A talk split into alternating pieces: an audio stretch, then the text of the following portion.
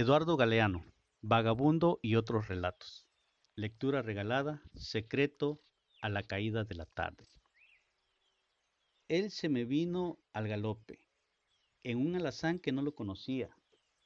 Después el alazán se alzó en dos patas y desapareció, y mi hermano también se desapareció.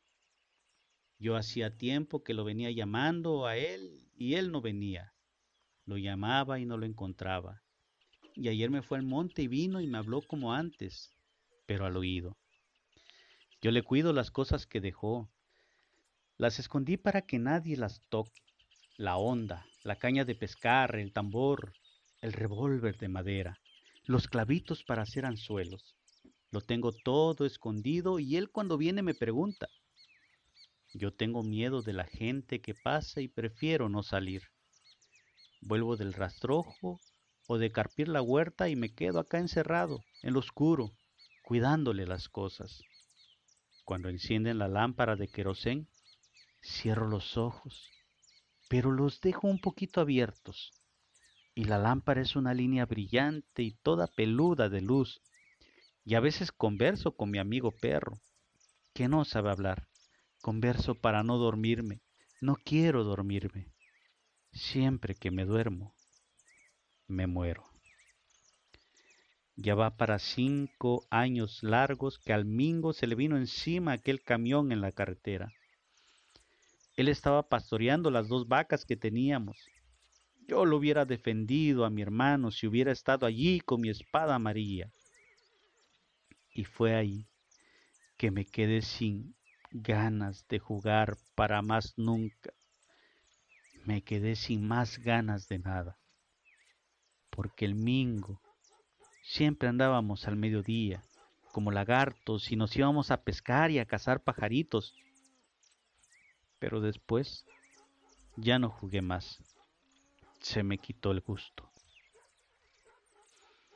Para mí que le hicieron mal de ojo, alguno que vino y lo miró mal justo cuando el mingo estaba con la panza vacía y después vino el camión y lo aplastó.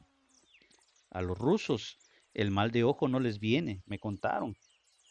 Es que los de aquí, de pueblo escondido, la gente grande tiene la vista muy fuerte, demasiado. Aquí toda la gente grande es mala, los grandes pegan. Me pegan cuando yo digo que con el mingo puedo conversar todavía cuando quiero.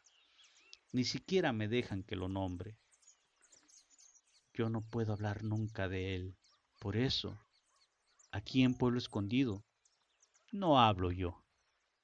Cuando pasó aquello yo agarré y me puse una careta que el mingo me hizo para el carnaval, que era una máscara de diablo con los cuernos de trapo y barba de verdad, y me la puse para que nadie sepa quién soy y me tiré con la bicicleta del turco Iván a toda velocidad por la barranca para reventarme allá abajo contra la basura. Pero me fue mal y caí bien y me pegaron. Y me pasé la noche temblando y la mañana me desperté todo meado y me metieron en un tonel de agua helada me dejaron en el agua helada y yo no lloré ni pedí que me saquen. Y la primera vez que apareció mi hermano, agarré y fui, se los dije y yo le contaba todo. Le conté que andábamos comiendo naranjas verdes porque no había otra cosa. Y entonces mi mamá vendió las vacas y un día me dio plata para ir a comprar azúcar para llenarnos bien llena la barriga porque cuando uno come poco, la barriga se cierra y se queda chiquita y hay que hincharla para después poder ponerle comida. Y yo metí la plata en el bolsillo de atrás, que estaba agujereado, y esa vez también me pegaron. Cuando me voy al monte a esperar a Mingo tengo miedo que me descubra la gente, y tengo miedo de los caranchos, también tengo miedo de los pozos, porque hay muchas trampas en el campo y el diablo tiene la casa en el fondo de la tierra. Hay que tener cuidado de no caerse en el fondo del mundo que es muy, muy hondo. Y también le tengo miedo a la tormenta. Me caen las primeras gotas gordas de la lluvia y ya me salgo disparando. A la tormenta le tengo miedo porque es tan blanca. Estando mi hermano es diferente. Estando él, yo no le tengo miedo a nada. Ayer me trepé al brazo del árbol y me quedé fumando y esperando. Yo estaba seguro de que no me iba a fallar, y el mingo se apareció a caballo en el centro justo de una inmensa nube de polvo, cuando ya quedaba poco sol en el cielo. Y él me pidió que me acercara, me hizo señas con un brazo y me bajé. Y ahí, abajo de un espinillo, me habló en secreto. En el aire del monte se sentía el olorcito de las naranjas maduras. No se bajó del alazán, se agachó nomás y me dijo que yo voy a tener plata y voy a agarrar y me voy a comprar un camión y lo voy a llenar todo de chala y barba de choclo para tener para fumar para siempre. Y me voy a ir y me voy a ir al mar. El mingo me dijo que pasando el horizonte está el mar y que yo nací para irme. Para irme nací yo.